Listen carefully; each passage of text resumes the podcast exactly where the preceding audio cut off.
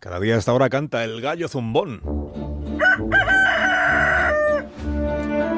Hoy con Antonio Lucas. Buenos días, Antonio. Buenos días, Alsina. Después de tantos meses y toneladas de palabras con Cataluña al fondo y sin resolver nada, es necesario sospechar que el independentismo, aparentemente ansioso de independizarse del gobierno centralista de Madrid, se ha convertido ya en la base y justificación de este gobierno. La última reserva espiritual del secesionismo está en Moncloa, por si aún no se han dado cuenta allá arriba.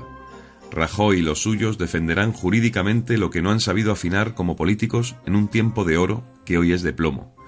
El material artístico de Puigdemont y los nenes de las CUP tiene mejor público aquí que allá, se lo estamos demostrando a cada telediario. Muchos de sus vecinos están cansados de tanta cutrez escénica e intelectual, mientras que en el corazón de la meseta somos un auditorio generoso con el pasacalles y el teatro de gesto resentido. A Puigdemont le sucede lo que a Puyol cuando Felipe González le hizo creer que era un Carlomagno en bajito, y es que no quiere liberar a Cataluña de nada, sino que aspira a catalanizar un poco esa derecha española a la que él y sus dos o tres padres políticos pertenecen. No olvidemos que Puigdemont viene de Artur Mas y de todos aquellos taúres de la podrida convergencia que acusaba a España de robo mientras ellos diseñaban los butrones. El político que encabeza este locurón del referéndum no tiene ninguna fuerza moral porque es el capullo de seda de los gusanos previos. Aquellos que hicieron de una formación nacionalista el partido político más palermizado de toda Europa. Quiero decir, el más ladrón.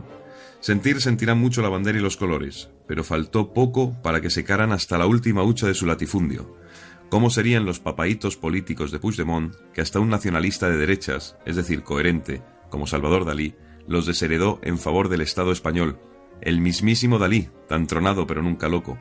Si algún día Cataluña es independiente, no dudemos de que nadie se acordará del pasacalles de Puigdemont. Siempre hay un tonto dispuesto a confirmar con su propio pie que en donde dice campo de minas, efectivamente hay minas. La